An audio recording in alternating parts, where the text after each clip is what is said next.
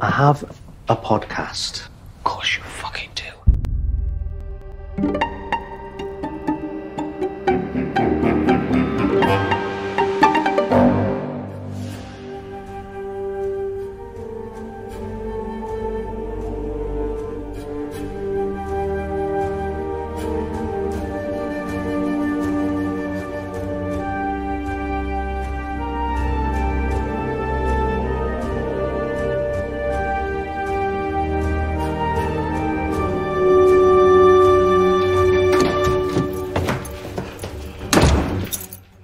大家好，欢迎来到医美剧漫游指南，我是重力选零号土著。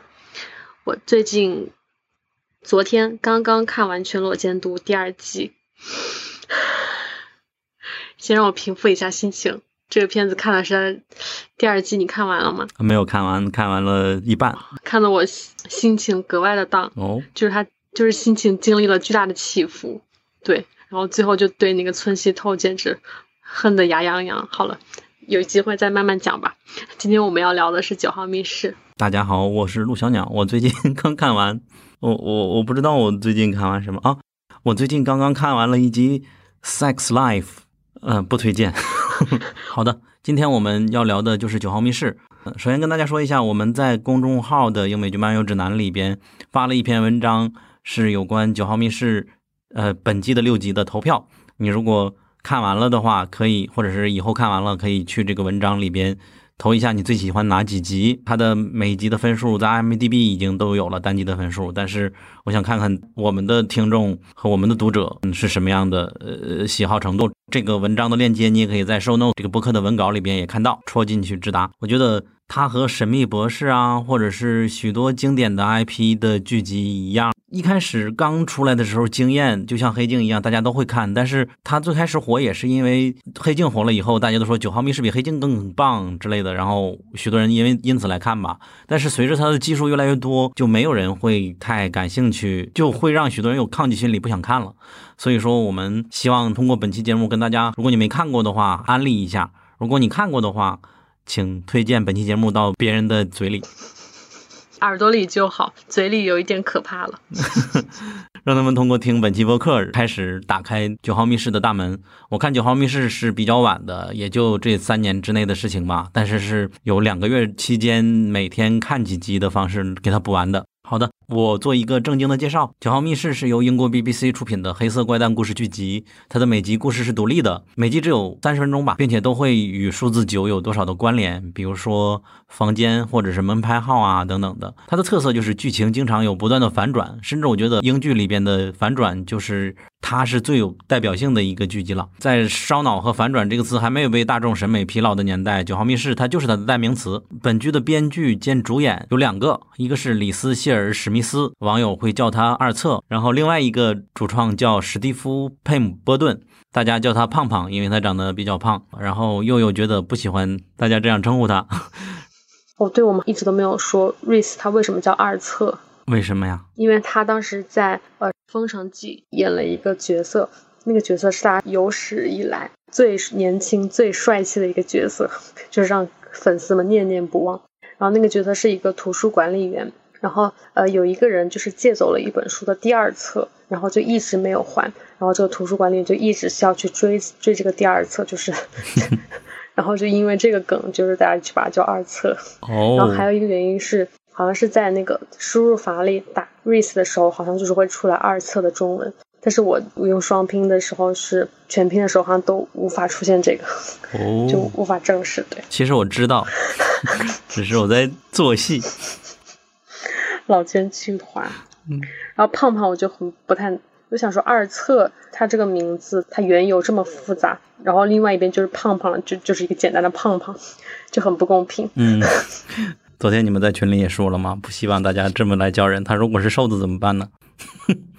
对他们俩本身早期合作的时候，他就是一个很瘦的人，包括他们的舞台剧的时候。嗯。两个人是从大学就成为好友，好让人羡慕啊。然后曾和吉瑞米·戴森、马克思·加蒂斯，也就是《神探夏洛克》的编剧卷福本尼迪克特·康巴伯奇的哥哥，组建了绅士联盟的音乐小团体，并且出演了绅士联盟的系列英剧。后来，这两个人又自编自演了《封城记》和《九号密室》的系列剧。这三部剧的相隔时间很久，但风格和主体是基本继承下来的。呃，《九号密室》可以说是集大成者。当然，如果是深度粉丝，会更喜欢《封神记》或者是《绅士联盟》。《封神记》和《绅士联盟》，悠悠可以和大家介绍一下。嗯，《绅士联盟》和《封神记》也是提到那个 Reese 和 Steve 就不得不提到的两部剧。嗯，首先讲《绅士联盟》，它是一九九九年到两千零二年，一共是三季，也是一个英式的黑色喜剧。期间还有一个圣诞特辑。有一个一七年的一个二十周年的特辑，然后零五年的时候是有个《绅士的启示联盟》一个电影，在那二十周年特辑里还有一个小彩蛋，就是他的那个门有一扇门上就写了一个数字九，就很多网友就猜测跟他们后面的九号密室是有某种关联。嗯，然后他此外还还有舞台剧版，对舞台剧版比较感兴趣的可以在 B 站搜一搜，就有人搬运。然后他们是比较少有的，就是一以贯之的这种自编自导自演。然后《绅士联盟》它这个片子呢，它的主创就除了 Reese 和 Steve 之外，然后它还有 Mark Jardis，也就是《神探夏洛克》的这个编剧，然后饰演夏洛克的哥哥，那个政府高官的那个人。嗯。然后他在里面是应该是演了里面唯一一个正常人吧？就就是 《绅士联盟》里面都是一些非常。讲这个英国北部的一个小村里，全都是些很奇怪的人。然后，Mark 作为一个唯一的异乡人，就以他的视角来跟这些人就发生一些关联。然后他还有一位编剧是叫杰瑞米·德桑，他是唯一一个没有接受过表演训练的一个剧团成员。然后他是他只是写剧本，然后。有客串一些路人的角色，嗯，对，其实是由他们四个人来完成的，只是 Reese 和 Steve 以及 Mark 他们是在台前也会出现，然后他们在里面是就用不同的那种口音的转换，然后用一些呃不同的妆容，然后服饰、发型、体型等改变，然后就实现了几十个角色的自由转换，就包括男女老少。然后 Mark 在里面呃也是有大量的出演，记得还有全裸的出演。但是他之后就很少在三人组里面的，呃台前出现了。嗯，然后呃之后的《封神记》里，他好像也是只客串了一集。然后九号密室的时候就没有再继续参与了，好像是去忙着那个《神秘博士》的创作了。然后在这个《绅士联盟》这部，就是他每一个演员。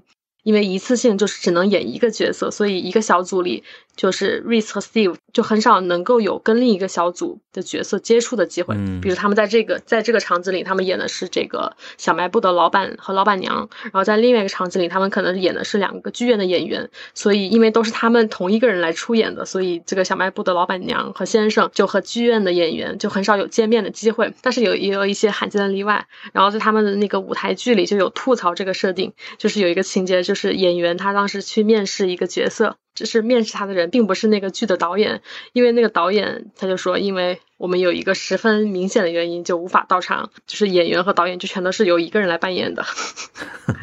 然后这个是《绅士联盟》，《绅士联盟》他的这个角色的灵感好像是也是跟本人是挂钩的，呃，跟 Steve 他好像是以他老家为原型，嗯，然后一些包括一些神父还有房东。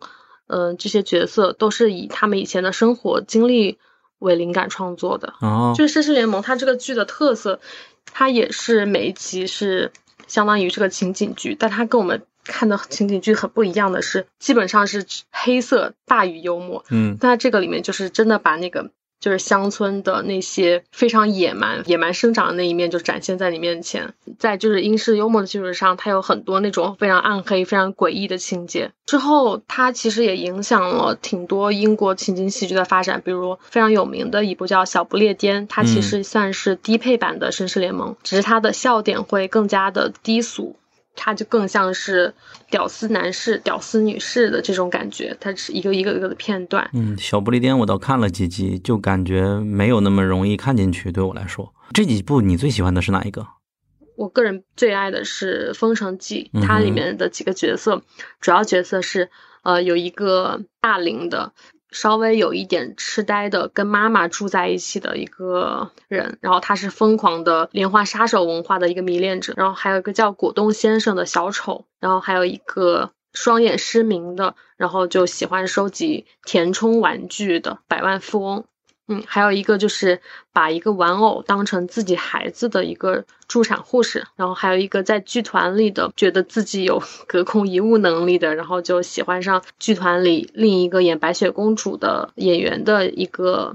侏儒演员，他们就有一天就收到了同样一个内容的一封信，然后就是因为因为有这封信，然后引出了就是不同的反转。他比《绅士联盟》更喜欢的一点在于它的情节性非常强，它的两季的内容就是你单看可能只是他们每个人不同的生活，但他们连在一起最后会有一个巨大的反转，就不只是情节上的反转，而且给你的心理带来非常大的冲击。然后九号密室它也是充满了反转，但它其实是每一集。它都塞满了反转，更加注重在情节结构的精巧。其实有一点失去了《封神记》时候的锋芒，我觉得。而且九号密室，他自己已经对自己的反转也开始调侃了嘛。在第六季的第一集，是第六季吧？的第一集里边，那个米兰达的女主就直接说啊，你现在是不是一直在等待反转？下面来了，这是一个 good one，这是个好的反转。因为其实情节上的反转，就你是可以设计的，两部连续下来，最后。能够给你一个反转，而那个反转是你能够接受的，觉得是在意料之外，又是在情理之中的。我觉得这种会比较难一点。就是你玩的好不好，它其实也是非常考验编剧的技巧的。嗯，当然没有说九号密室不好的意思，我也非常喜欢。所以说，从绅士联盟到封神记到九号密室，它其实有点像像是 Reese 和 Steve 他俩创作，就是从一个野蛮生长的，就是没有任何拘束的，就是这样一个状态。到一个比较类型化、商业化的这么一个过程，我觉得如果两种来比较的话，就主观上来说，我可能就更喜欢《封城记》，因为它我觉得它稍微有一点介于《绅士联盟》和《九号密室》之间，它这个非常夸张的这种外放的这种表达方式，也是他们主创自己所追求的。就是 Steve 他有时在采访的时候就说：“嗯，There is always a desire to run for the viewer. That's what you strive to do.” 就是 roundfoot，就是要打的一个观众措手不及，让他们就没有准备好，这就是他们想要做的事情啊。所以这个反转就是他们刻意为之的嘛。然后九号密室它这个标题其实就是刚刚说过是呃就是《封神记》的第四季嘛，它的灵感就是来源于这个，然后是在一个房间里拍摄的。然后它的比较有特色点，应该就是在有限的这种表演空间和有限的人物关系嘛。这么有限的东西里，就是你要展现一个巨大的叙事张力，就是挺考验编剧的功底的。就总的来说，它虽然有很多无数的反转，然后背后很多荒诞、暗黑和讽刺的这些东西，但其实就是也会发现其中很多深刻反思和严肃的思想表达嘛。嗯，它并不是一个。只是戏谑的东西，但是这一点来说，《绅士联盟》和《封城记》就要做的差一些。嗯，应该说，《绅士联盟》它其实就是比较玩儿，呃，就是野蛮啊，玩儿，就是就比较作者像吧，对，就比较他们个人像。对。然后这一部就表就是装了很多他们的想要的思想表达吧，就是支持社会的点。对，这个是在以前。没有的，对。然后我喜欢九号密室的一点，反而是如果这里边的梗是我知道的，我感兴趣的，我会有爽到，或者是就是舞台剧的一些梗，比如说第六集第一集里边，他们用雨伞的方式来。表现出开车的那种驾驶，就是让我觉得很有意思，以及整个抢银行的枪战场面也是全场撒爆米花的方式来来表现出来，这些都是让我感觉到，我不知道是用迷影来形容它呢，还是用什么来形容，就是舞台剧的表现嘛，嗯，就是通过有限的舞台来展现出更有想象力的一个空间的场景的展现。对，在过去没有电影的时候，实际上这种方法是常见的，但是有了电影以后，就舞台剧。就我们很少看到了，我觉得是一些迷影的点吧。第六季第一集，它也有很多那种嗯经典的就是对着镜头说话、打破第四面墙这种镜头。嗯，对。像纸牌屋啊、伦敦生活里啊，都有经常用到的点。嗯，没错。嗯，然后那个什么侦探第三季里也是这样。对，所以说这个是迷影会戳到我。另外，离我比较远的就是谐音梗，就是有的时候我的词汇量不够，我只能靠字幕给我解释这个谐音梗，那就导致我没有办法第一时间 get 到它这个谐音梗。它的谐音梗都是很有文化的，和效果文化的谐音梗还是不一样的。其实他能比较戳到我的，反而是。就是第五季第二集，就是我刚刚说的那个打气歌的那个地方，就是非常针对粉丝向的。就是你看到一个你以前嗯特别喜欢的一个剧里最喜欢的一对角色，然后出现的时候，他给你带来的那种惊喜是完全不一样的。现在有一个词叫售后嘛，就是粉丝售后。对对对对对，是粉丝售后。没错，嗯。然后第六季印象比较深的就是，其实每一集印象都挺深的，可能是因为刚刚看完吧。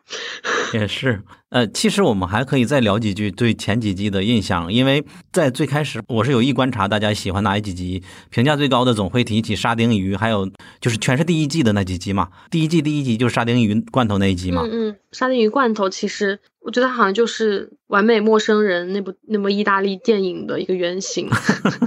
OK，我觉得好像后面就开启了很多这种，就是一个小空间里各种反转的这么一个一种一种原型。那我问你，你知道沙丁鱼罐头是什么吗？在看那个剧之前，好像不太知道。我也是。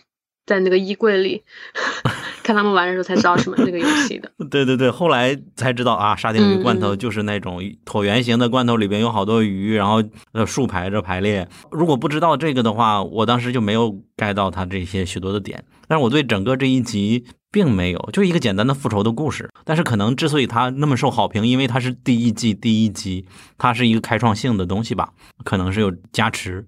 我不知道你有没有 comment。然后另外一个另外一集特别受好评的就是默片那集吧，就是全员没有任何人说话那集。第一季的第二集，对对，就是那个窃贼闯入那个豪宅，试图要偷一幅画。那一集，这个是肯定是我最喜欢的之一了。嗯，其实沙丁鱼这个，你要说起来，我也并没有那么喜欢，但确实就很神奇的，就让人非常印象深刻。好像以前就没有呃看到过类似，就是在一个小空间里表现这种男女关系的这种巨大的反转。对，而且人物也是反转嘛。对，一个普通的 guest 来到你的家，你会。一开始以为他只是参与一个活动，后来或者是某一个同事，实际上他不是那个人。嗯嗯，就这种谎言不断被揭穿的，就是现在说来感觉好像是一个很常见的形式，但是好像在之前我觉得是比较少见的。嗯，而且他也是你说的他优点之一，就是他的深刻程度嘛，因为最终揭示了一个成年人性侵小男孩的还是小女孩的一个罪恶嘛。嗯嗯，然后第二季的第一集我印象也非常深，就是那个火车的卧铺车厢里。的杀人案哦，想起来了。然后还有也是那个第二季他们打热线电话那一集，因为它的风格我觉得比较有意思，它是以那个 CCTV 就是那个呃闭路监控嗯为镜头的，就是来展现这个故事的发生的进程，就是还挺有意思的。那个是一个特辑吧？是圣诞还是元旦特辑那集？不是，那个就是第二季的第四集。他们当时那个，然后那个 Steve 他好像是。饰演的是一个就做热线工作接听的一个客服，然后他接到了一个女孩电话，就是那个女孩就向他倾诉自己想要自杀，然后就由此就引发了这一系列的事情，然后他他的一系列的那个故事都是有闭路监控拍摄到的画面来呈现的，嗯，我觉得那个还挺有意思。其实，在那之后，这种这种桌面电影吧，就开始多了起来，但是那个时候还是比较少见的。然后后面还有比较印象深刻的是。第三季的话，印象比较深刻的是那个，呃，狮身人面像那个填字游戏的，就是一个女一个学生到一个教授的办公室里，他们玩那个神秘填字游戏的。没错，最终好像是食物中毒，怎么样的忘了。我印象深刻，但是我没有很喜欢的是他们表演一个恐怖综艺的那个，就是一个人探访一个家，要要拍一个恐怖的综艺，进去有一个人要给他算命啊怎样的，后来发现是一个。真正都是排练好的一个东西，有点像嗯，摄影机不要停一样的感觉。好像是第三季的内容。嗯嗯，你有一些不喜欢的集数吗？嗯，呃，我记得有一个回光返照的一集，我之所以不喜欢，我后来想到应该是现在看到类型的多了，包括《困在时间里的爹》也是回光返照，那个 也是有类似的这种剪辑的手法，对吧？还有那个我们我们比较喜欢的那一部啊，我想结束这一切。对，我想结束这一切也是这样子。哦，我的去年最爱，嗯。但是九号密室它比较早呀。对，他比较早。我记得当时看那个的时候，他好像是我印象里，嗯，第二次看到 这类的吧。第一次好像是某一个电影，我不太记得了。禁闭岛吗？难道是？应该不是。但是我在看呃《困在时光里的父亲》的时候，反而没有联想到九号密室这一集啊，只是和你聊的时候才突然想到，那集不也就是在表现着他和。家人一个个的故事，后来会发现他和家人的故事逐渐有冲突，是混乱的。我们才会发现啊，不太对。嗯，最终揭示了他是一个回光返照，他是生前呃死前最后一幕，对，就是很有意思。你说困在时光里的父亲也是一样这样的。那那你为什么更喜欢那个时光里的父亲？我没有更喜欢《时光里的父亲》，我更喜欢我想、哦我想结束这一切是我特别喜欢的。嗯我也是，嗯，嗯，主要就是第五季了。第五季的每一集印象都还挺深的，因为第五季我们当时还写了推文，哦就是吐槽优酷的，所所以那个特别印象比较深。然后尤其是第一集，对，我在想，可能第一集优酷他犯了一个很难接受的错误，就是你篡改中文字幕也就好了，你把英文字幕也都改了。嗯，这个是我无法理解的，就是人家起码可以看英文字幕，或者你哪怕只有中文字幕也 OK，但是你把英文字母也都篡改了，大家以为这就是原文，那真的是让人难以接受。但是今年优酷没有续订是吧？我不知道到底因为什么原因，我也确实觉得，无论是《瑞克莫蒂亚》和《九号密室》这种剧，嗯，因为中爱真爱粉特别多，所以说你要做一些删减的引进，真的是没必要。包括你 B 站引进了普通人，一共十二集的一个剧，你给砍到了八集，这都是天理难容。而且这八集 B 站我也不知道是谁操作的，给它变成了二次剪辑，它每集的时长比 原来十二集的时长要长，它所以说不是完全砍成了八集的样子，真的是在国内这种环境让人很唏嘘吧。对，我记得当时在豆瓣发了这篇文章之后，下面就很多评论就说他们就是被优酷给坑了，就是发现看第一集就完全没有看懂，然后来看了这篇文章，可能才他们才知道原来优酷做了这些删改。嗯，没错就。是现在可能很多人都还不知道，就是优酷当时做了什么，就是它其实是第五季的第一集，它最大的那个点其实在于那个裁判和那个队员他们其实是同性恋的关系，但是优酷就把同性恋的这一点我就完全给删掉了。嗯对，就是他们这个剧的反转之一就删掉了，然后以及这部剧的另一个反转就是裁判身上的那个纹身来揭示的，而那个纹身是就是一个像是花体或者什么之类的英文来刻上去的，就是你 完全就是你如果不翻译，你根本就不太知道那是什么东西。就它好像是一个足球的一个队的一个标志吧，嗯，对，然后优酷也并没有做出翻译，所以就是你，它相当于是把两个反转的点就全部都给抹去掉了，所以你第一集你就完全是看着会是匪夷所思的。唉，包括美剧删减，我们真的是罄竹难书吧？就包括最近刚刚回归的，呃，就是那个《老友记》重聚，嗯我们的优酷、我们的 B 站、我们的腾讯视频三个视频网站的时长都是不一样的，而且他们的时长第一天是这个时长，第二天时长会变了。他们在自我审查上真是对，如果是上面的话，他们会有统一的要求，就是你要删减哪些片段，就他们不可能有这么大的差异性，也不可能有这么就是嗯快速的一个变动，对。就这是挺不能忍受的。还有更经典的《权力的游戏》，就是我们的五号 AI 西西科沃纳，他当年看前五季还是前四季《权力的游戏》的时候，没有看到一个露点镜头。要知道这是 HBO 的剧，但是在腾讯视频里边完全没有看到。最终他去 YouTube 上 补了一个露点合集，看了几遍。嗯，就是之前都不知道《权力的游戏》居然会有血腥露点的镜头的。然后第六季我们可以聊聊单集，因为它第一集其实就是紧接着就是它有 Q 到优酷嘛，就我们刚刚吐槽的优酷。没有吧？他说的是中国观众，没有说优酷。他第一集有一个地方是他们不是玩了一个 CCTV 的一个梗吗？嗯，对，对，然后他当时说的是，嗯、就是就是你们了解 CCTV 吗？他其实讲的是那个闭路电视嘛。对那就有人说，啊，我知道这个就是一个一个电视平台什么什么，但是它上面的内容就不好说了，什么什么什么。然后就然后大家就一脸懵逼，其实就是影射了我们就中央电视台嘛。嗯，然后后面就是说，大家可能对这个不太熟悉，但是像什么优酷啊，什么什么什么，大家可能就比较熟了。好像是有这么一句，呃，我曾经也看到这个传说，我去找了。我包括前几天我看了第一集，是吗？那个情节就是说我们这个剧啊，还是说什么是呃许多地方都会看的啊，说什么中东地方还是西班牙都有人看的啊，中国还有许多奇怪的人在看。我只看到了这一点。嗯，他他并没有把优酷提出来，是吗？对对，我在想优酷是怎么来的，我一直没有找到，可能是我没有注意细节，就没有仔细看吧。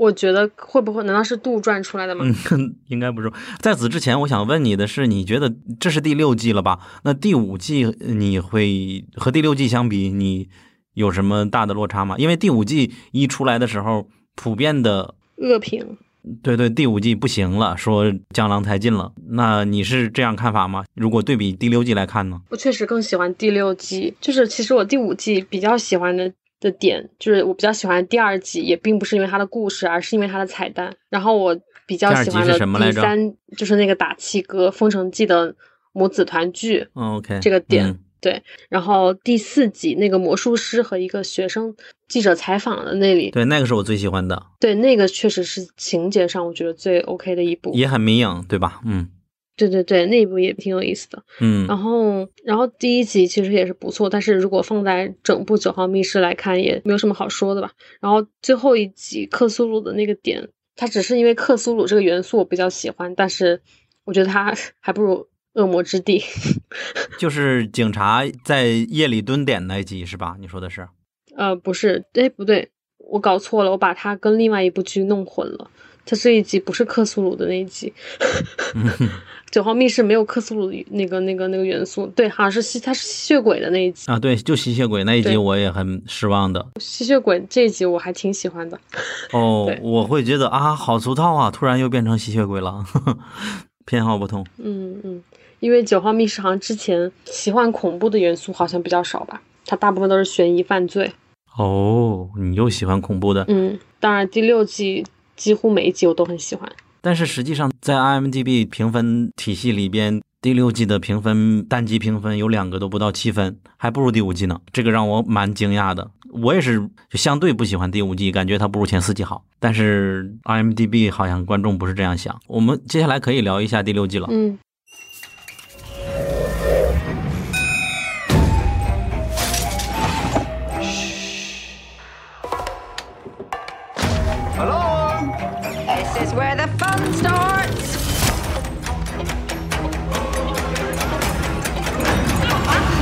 Everything all right in there? What lies inside number nine? On BBC Two and iPlayer. 第一集我真的是很喜欢，但是它评分只有六点七分，我不知道你怎么看。哦，我我知道也有很多人对它恶评，就有点不知所云。但我其实是挺喜欢这个形式的。我最开始看的时候，我就想到了拉斯冯提尔早期的那个狗镇。嗯哼，嗯，对它也是在一个这种这样搭建的一个棚子里。完成的一个故事，就像是那个，不知道你们有有没有看过那个早期的第一季的那个《明星大侦探》，他们就是搭了几个棚子，就是那种录影室的那个天花板，嗯，就完全看得见的那种大灯啊什么的，就是那个设备都完全看得清楚。然后他们就在里面演，就是告诉你我们只是一个在表演的东西。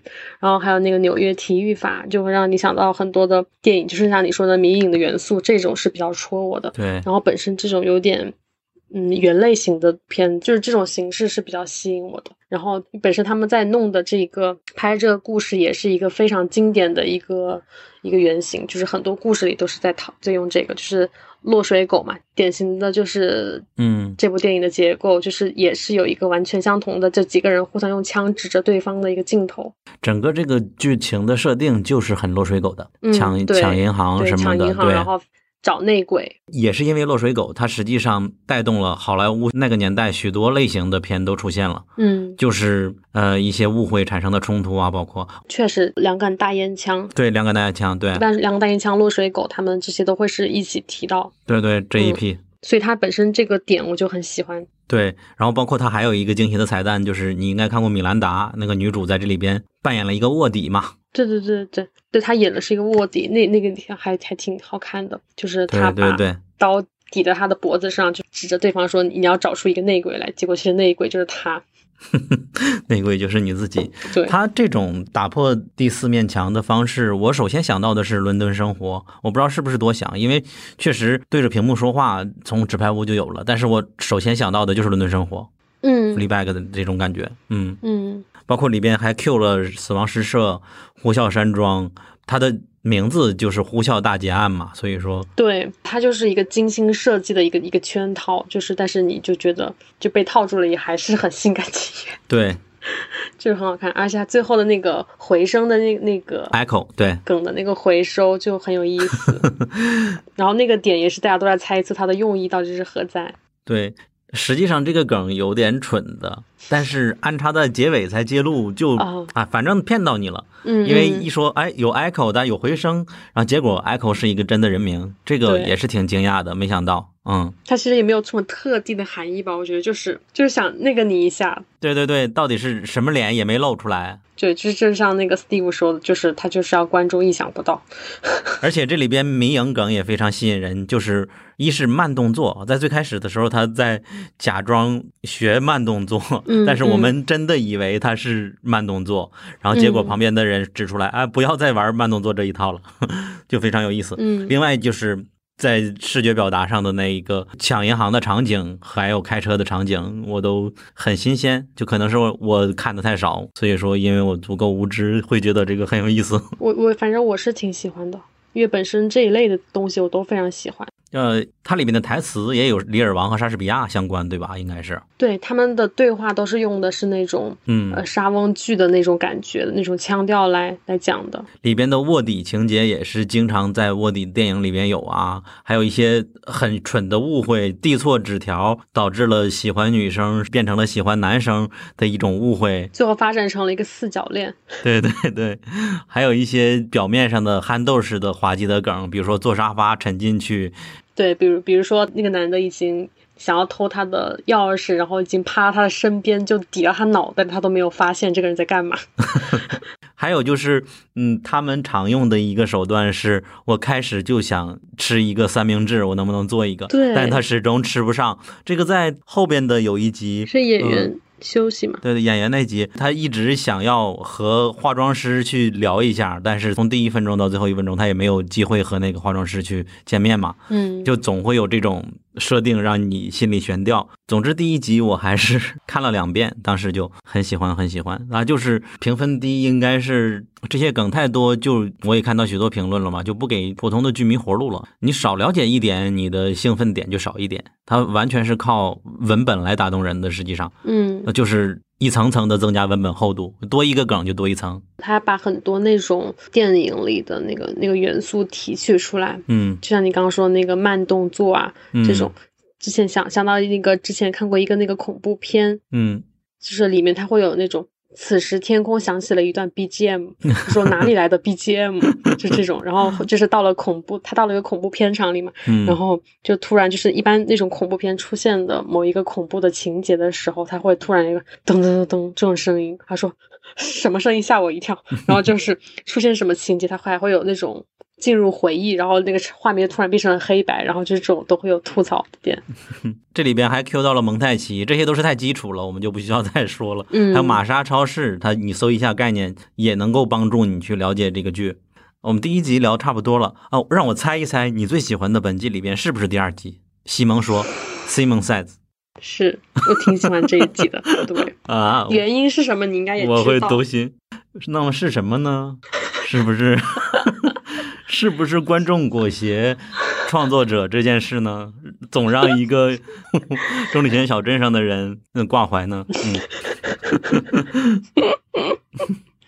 是他就是这一集，就是我当时看完，我就是说，就超喜欢这点，让我想到，对，就一般人可能一般人不会做这种奇怪的联想，就让我想到了故事列车。嗯，对我还有点想和你专门找几集相似的，就像《瑞克莫蒂故事列车》那一集，包括这一集来聊一聊的。嗯，对，创作者的困境，可能是因为你是一个创作者才 会想到这一点，这是你的情节。就是这肯定是很多创作者，就是导演、作者他们都会有的一个思考，但是你要比较巧妙、比较不露声色的来表达这一点，就还是挺难的。嗯，然后故事列车我觉得是最高级的那一种，然后这个也是挺直给的，然后嗯我觉得也是挺喜欢，因为因为它非常直接，所以它非常的辛辣。嗯，我是当时被你故事列车那一集给打动了。我想想啊，我我查一下啊，就是钟立权林浩土著讲瑞克和莫蒂故事列车那一集，是在我们第十五期节目的后半段，大家可以去听。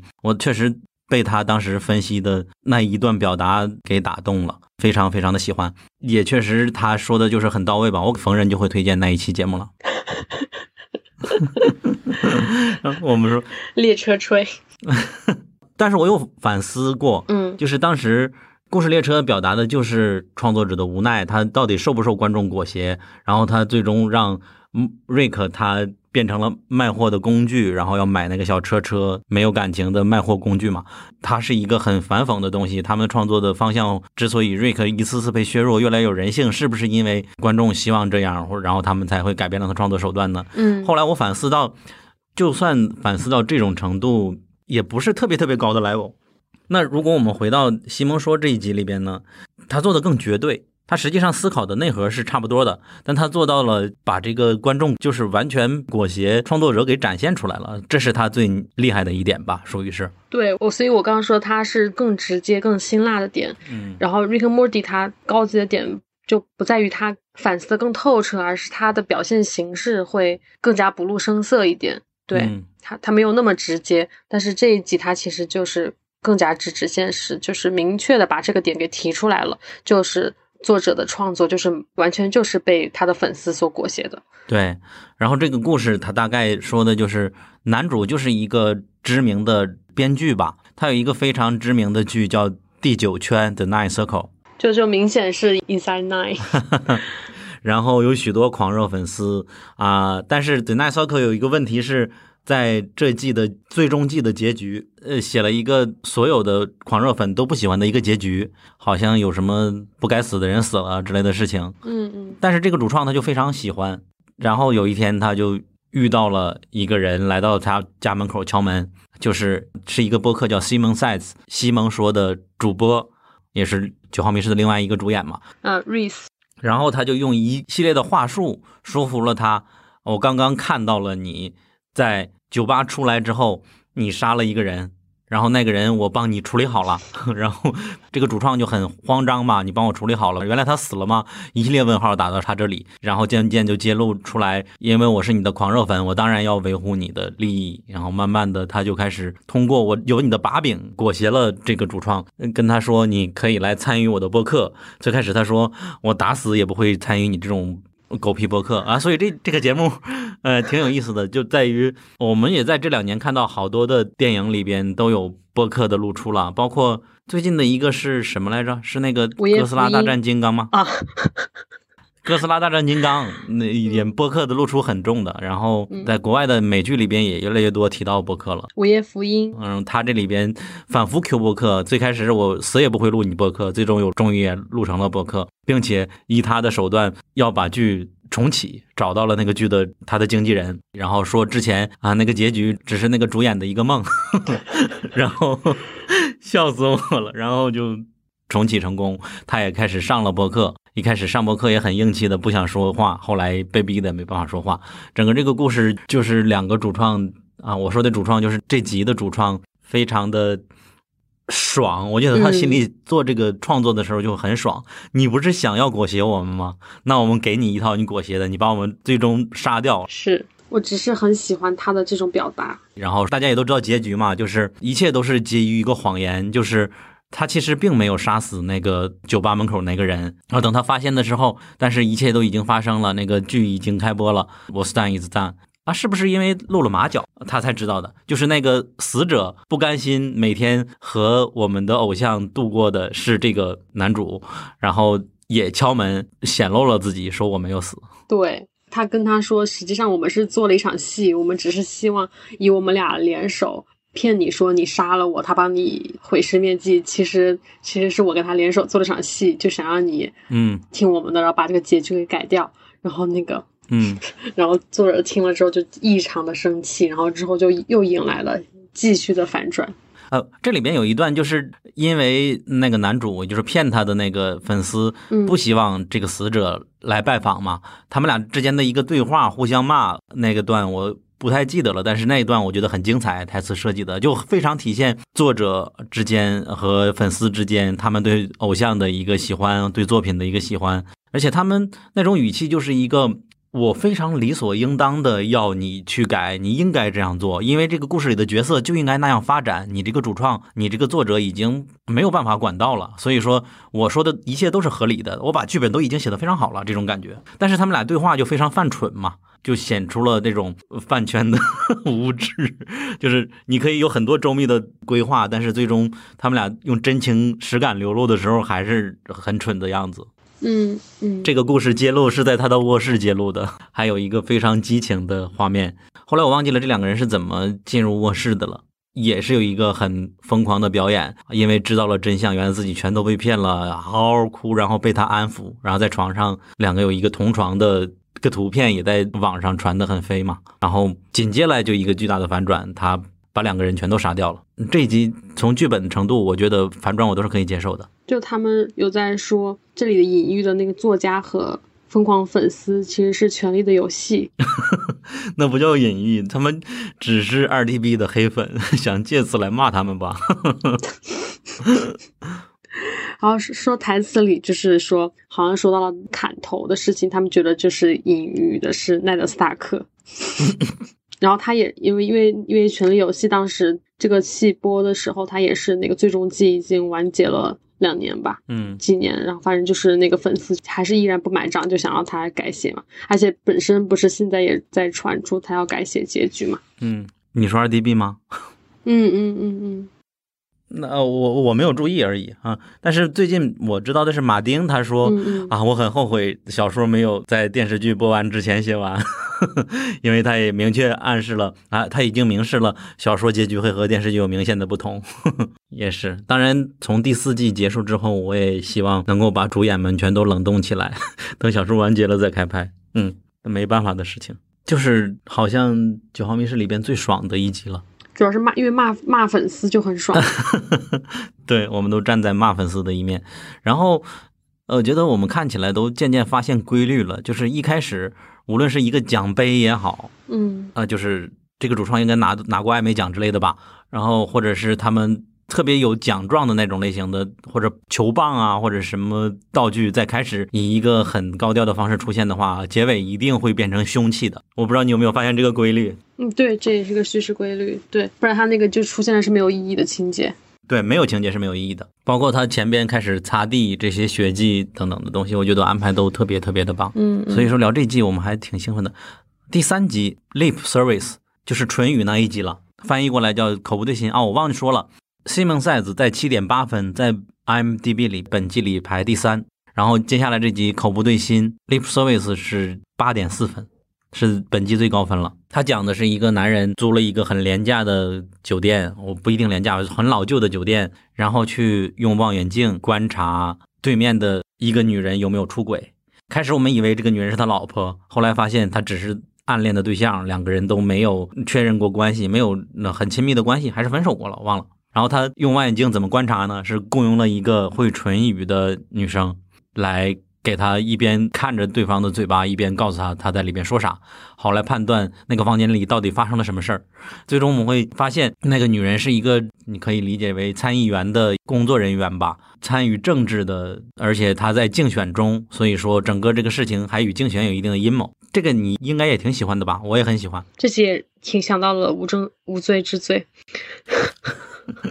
这一集的女主角就是《伦敦生活》里的姐姐嘛，嗯，这个就感觉就是也非常典型的那种反转，最开始只是以为是出轨捉奸的这种这种主题，然后之后发现，嗯被雇的这个对象其实可能是他女朋友反过来雇反过来雇的人来调查他的，就是可能会有这样一些猜测，然后最后又上演这种政治惊悚片的这种反转。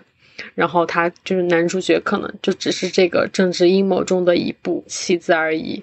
对这个就是一个矬男被设了一个局，真是的被拿捏的死死的。嗯嗯利用了他对一个女人的单恋，嗯，而且是一个非常的死缠烂打类的一一种关系，然后设了一个局，然后让他以为他是本意要这样，最终实际上都是他安排好的，就有点像大数据控制人，或者是就是这种设计，我感觉有点太高超了，嗯，在政治操作里边很难做到这样这一点了，嗯嗯嗯，而且还能有一个有唇语的特工，还很厉害。这个地方，你不觉得跟《无罪之罪》里面的那个男主和他最开始怀疑他女朋友是一一样的情节吗？嗯，然后他他开始也是怀疑女朋友其实是出轨，然后之后证明其实女朋友那边其实是有一个别的，阴谋，这个更大的一个秘密。对，对，也不是阴谋，对对，也差不多是。嗯，这里边有一些，因为有唇语，它就会有一些迷营的梗出现了。就是当这个男主和他暗恋的这个人打电话的时候，明明可以不用唇语来翻译了，但是那个会唇语的特工还是一边用望远镜一边在说话。他说一句，他说一句，他说一句，他一句，那一段也非常的精彩。嗯嗯而且就是男主说一句，然后接下来传来的声音不是男主暗恋的那个女人的声音，而是这个纯语女孩的声音。呃里边有一个台词还比较低俗嘛，You deserve a penis。然后后来他纠正了是 happiness，嗯嗯 You deserve happiness，嗯，就笑死了。然后，然后那个酒店经理就时不时的突然敲门进来，时不时的突敲那个突然敲门进来，这个也是一个非常经典的套路。啊，对，其实他的存在都可有可无的，甚至只是为了增加戏剧性。但你可能想，他后面知道真相之后，就会想，就他时不时的敲门进来，会不会是他知道了些什么，然后所以想要来提醒男主，就有 可能会有这样一些猜想。哦，你这句话一说的，我就觉得他不是可有可无的了，高。嗯，因为就是按道理来说，就是一个酒店经理好像不可能无缘无故的，就是突然过来敲你的门，嗯，然后还要警察检查你的房间里有没有人。他他可能只是怀疑他可能要招妓，因为他最开始来的时候看到他的房间里有色情杂志，嗯，对。对，但他后面就三番五次地进来，就让我产生了怀疑。对他因为他明显就是要找出什么东西来。嗯，他是塑造了一个很龟毛的英国男人的这种感觉，实际可能就是英国许多的男人的一个形象，嗯，刻板印象吧，就是一直想要找到到底蛛丝马迹，也有可能他在走廊里就看到有女人进来了，他也会担心，或者是隔壁。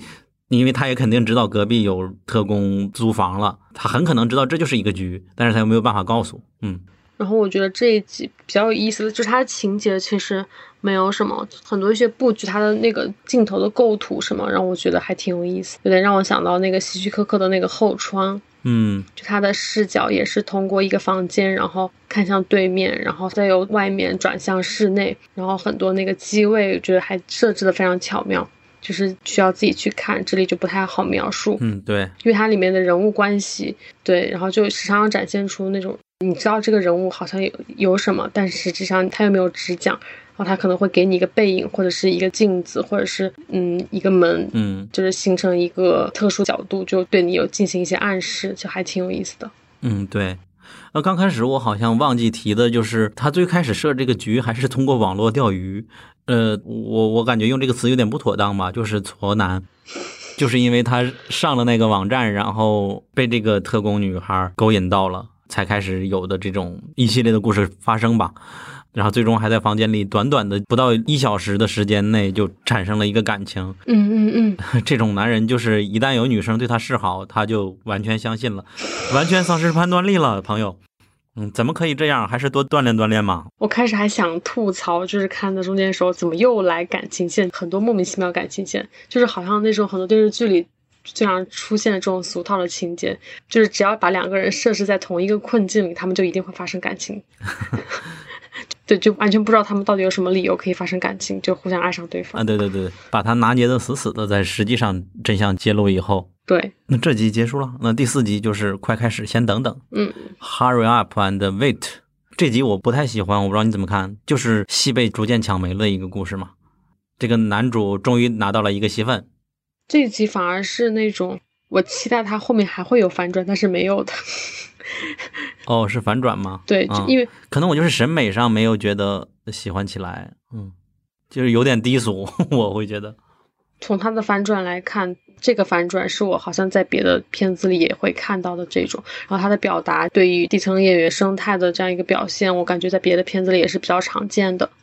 嗯，这个就分几条线嘛。嗯，第一条线就是这个演员他终于拿到了一个有好几句台词的机会，并且和一个知名的主演做对手戏，他来演一个警察。我们终于抓到他了，We got it，我们终于抓到这个凶手了。本来这一个台词都应该是自己激动人心说出来的，但最终在一次次和这个主演对戏的时候，啊，主演把他的台词全都抢没了，他就只剩了一个背影。最终播出的时候，这条线，主演主演说：“你刚刚那一句说的实在太好了，不如把这句话让给我吧，我来说。对，然后他就”和 然后最后他主创打电话他本来嗯只有两句台词，最后被压缩的只有一个背影嗯和点头，嗯一句台词都没有了。对，然后另外一条线就是他们所借用的这个房间是一个房车，然后房车的主人的故事嗯一点一点的揭露，他会发现，因为他们这个剧本身就是有一个失踪女孩的剧情，他们在拍摄的这个剧还是电影，结果这个房间里就是根据这个房车所在地的一个真实的故事改编，还是。然后这个房车他会越来越怀疑，呃，和我接触的这个女孩长得很丑又很胖，然后她是不是就被打扮成男孩子养的？然后就是小时候被偷走的那个男孩，他一点一点的怀疑，啊，逐渐的开始正义感爆棚，就想变成了一个我在剧里也找到了凶手，然后现实中也找到了凶手，双线并行的感觉。那最终我忘了结局了，实际上不是真的吧？还是留了一个开放式结局？他怀疑的是 Steve 饰演的那个舅父还是养父，是当年偷走那个小女孩的那个凶手。然后实际上那个小女孩才是那个真凶。嗯，对对对，这是就是最后的结局。哦，对他怀疑的是这样的，对，因为小女孩手里拿了一个什么道具来着，就像是小小孩子的尸体，她一直在抱着。对对对，这是一个也是一个玩了一个恶趣味。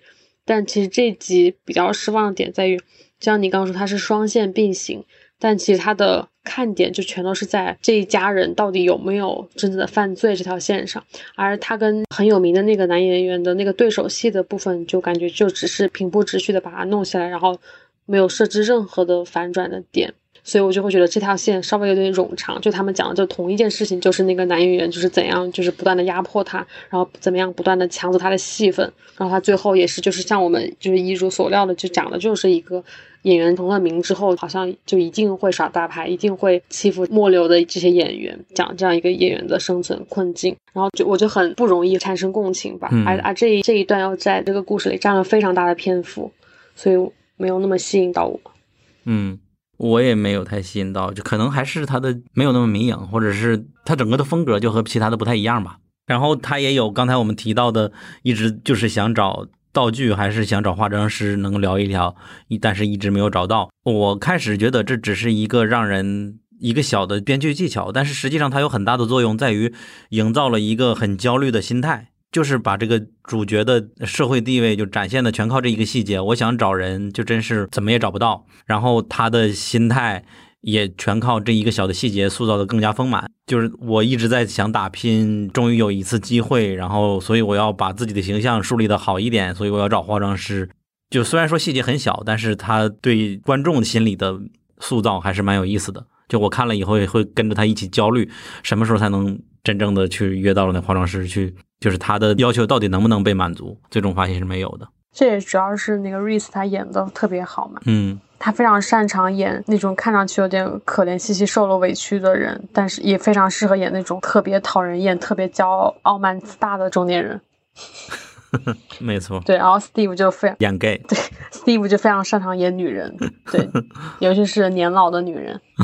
没错。然后下一集是 How do you plead？你如何抗辩？他在 IMDB 有七点九分的高分哦，排名第二。但我没有嗯很喜欢，主要是结局这个谜底一揭开，我太失望了。就是 就是我最习惯的一种剧本。这故事开始就是一个男的服务生，他去服务一个身患重病的老人，他是一个律师吧，是一个平生打官司从来没有失败过的一个律师。然后他在病床上躺着，然后他去照顾。但是这个男生是一个，无论对方是什么样的人，他都照顾得非常好，一个非常完美的人设啊。最终揭露了来，为什么这个律师能够生平无一败例呢？是因为他年轻的时候与魔鬼签约了，而魔鬼就是那个电梯员 Race，对吧？嗯嗯，电梯员想说你的时候到了，你这次之所以生病了，是因为你时候到了，这是第一层反转嘛。然后他说你的时候到了，我要把你带走了。然后重病患者就说我可以用浮生的生命来交换我的，因为他是一个 innocent 的门，他的灵魂比我更吸引。他好像如果从美味的角度说，他的灵魂更美味，你可以带走他，嗯。然后本来这个电梯员这个魔鬼是想带走他的，然后就出现了第二层反转嘛，我就感觉第二层反转让我很失望。我不知道你怎么看，你还记得第二层反转是什么吗？我对这一集好像没什么印象。嗯，第二层反转就是啊，这个服务生就说，其实我也并不是什么好人，我小的时候曾经杀过一个人，并且一直都还心安理得的活着。这时候魔鬼啊，原来果然没有小看你。本来在电梯里边的这个里边是有一个剪辑存在了，就本来他已经把这个服务生带到电梯里要带走了，然后下一幕突然画面一切啊，又把这个重病老人带到了电梯里。嗯，整个这样的一个故事。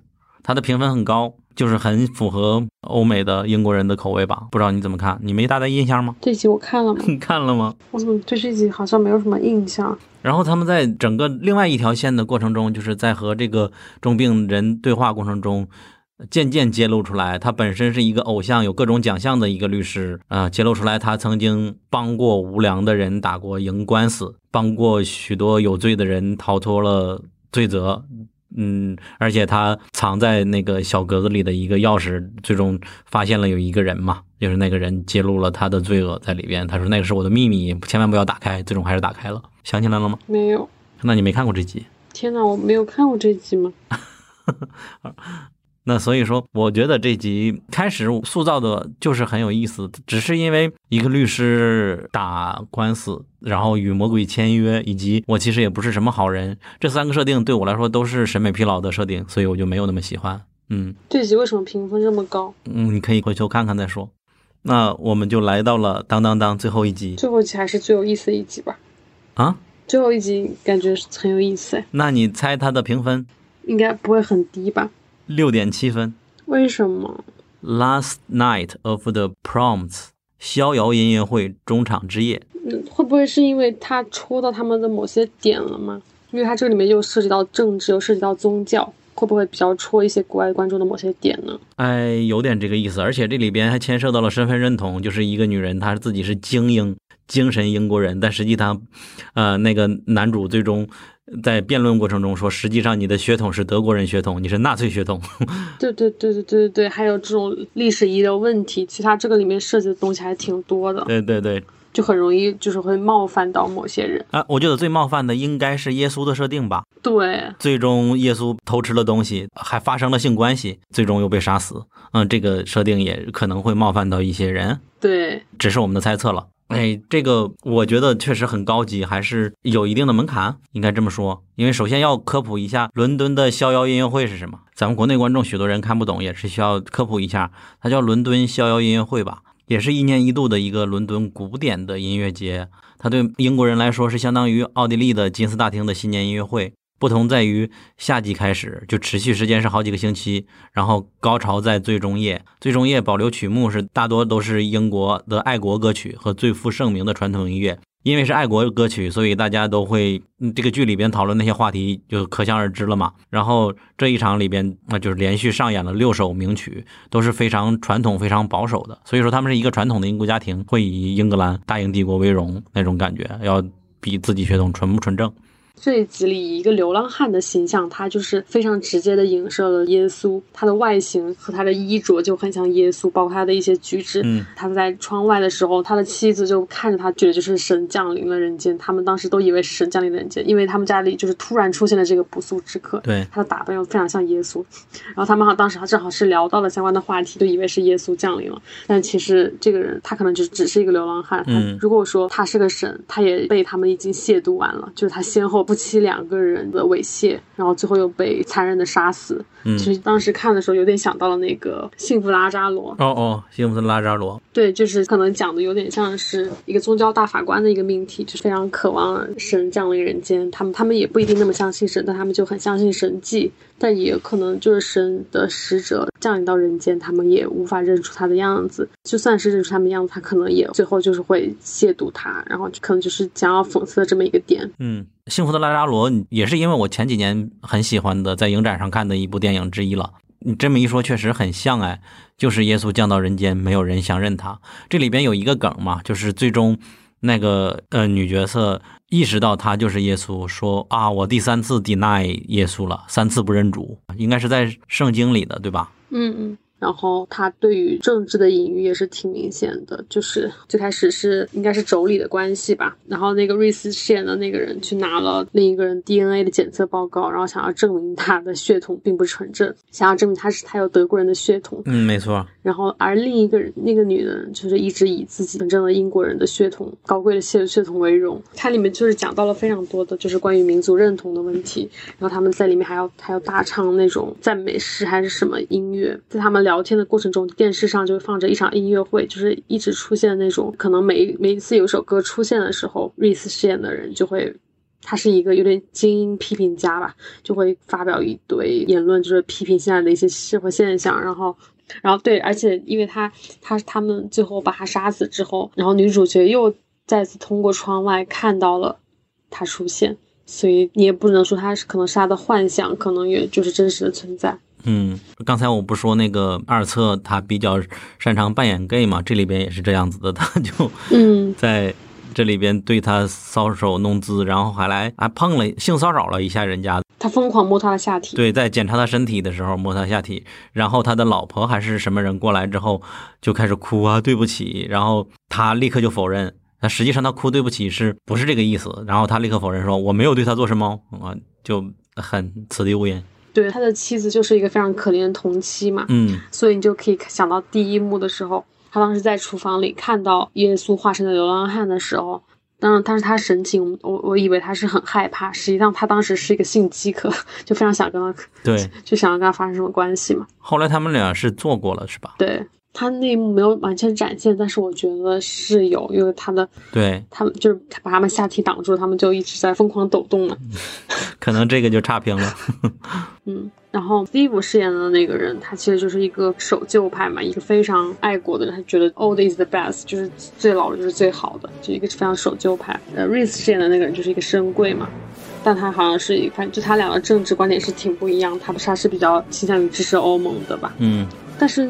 两个女性角色好像那个同期，她好像是没有展现出她的政治的倾向，但是 Steve 他的妻子就是那个最后证实并不是亲生的那个人，他好像是支持脱欧的一个角色啊。这个我倒没有太注意，我最被吸引的一点反而是他们最终的所有的剧情转折高潮全是在那首最后那首歌里边展现的。嗯嗯，那个歌有高潮的时候，他们这边也开始在高潮。然后每一个伴随着每一个节奏都有不同的动作，有的动作是他被刺死第一刀，有动作他是被打了一下，然后还有几个人辗转腾挪，就是就跑啊、转圈啊，或者是有的人突然喊了一声啊，我对不起你啊，就是那种话，都是在这里边出现的。最终以那个用叉子插死了他为结束嘛，那首歌很舞台剧，很有意思，对，就配合的非常非常的好，我就很喜欢。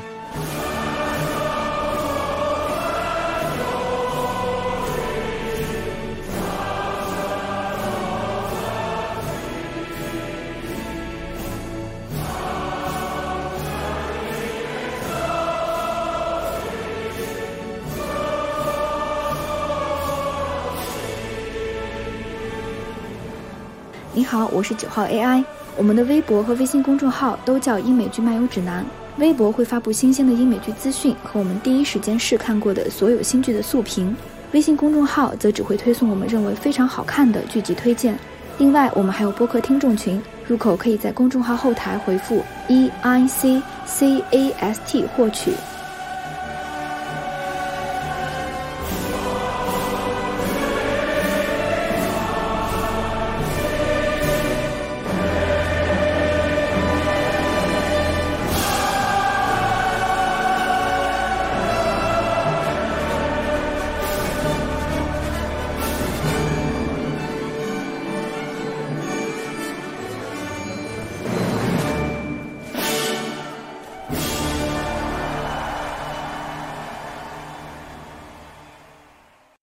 们本身主创也有舞台剧的功底，他们很多单集里都有这种舞台剧的色彩。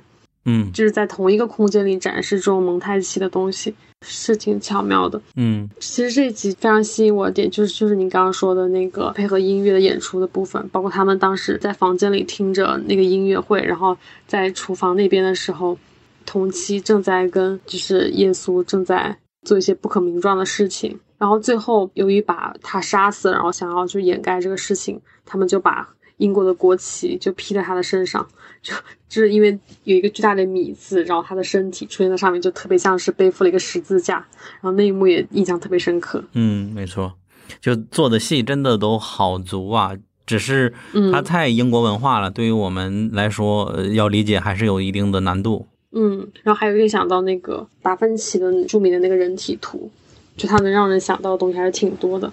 嗯，是不是聊差不多了？那这六集是现在你如果排名的话，你最喜欢哪个？嗯，一二六吧。啊，你还能知道顺序的呀？啊，不对，不是 OK 六那。刚刚你说 Simon Says 是你第一的，其实三集都挺喜欢的，六一二，主要他的视听让人觉得他的视听也非常到位，因为之前我觉得好像他没有哪一集就是有如此重视这个视听的结合。对我对这集也很满意的。我真的好希希望瑞克莫蒂后面四集也像前两集这样夯实啊，就像九毫米是本集这样出色的一样，就很担心他只是把最好的前两集摆在前面，后面又开始水。那听众朋友们不要忘了去我们的公众号那篇文章里边，在文稿里边也有，去给你喜欢的集数来投票吧。还有中旅泉零号投注，请记得看第五集。好，聊完了，发现有一集没有看，真是。好可怕！我觉得评论下面会说有一集没有看，居然还还敢来这里讲，对呀、一集没有看还敢来这里讲，可怕。terrible。那今天的节目就到这里了，希望大家能够都看九号密室，喜欢九号永远不晚，耶、希望大家在看《九号密室》的同时，也可以去看看他们以前的作品。大家再见，再见，拜拜，拜拜。拜拜，好，那我们停止录制吧。拜拜。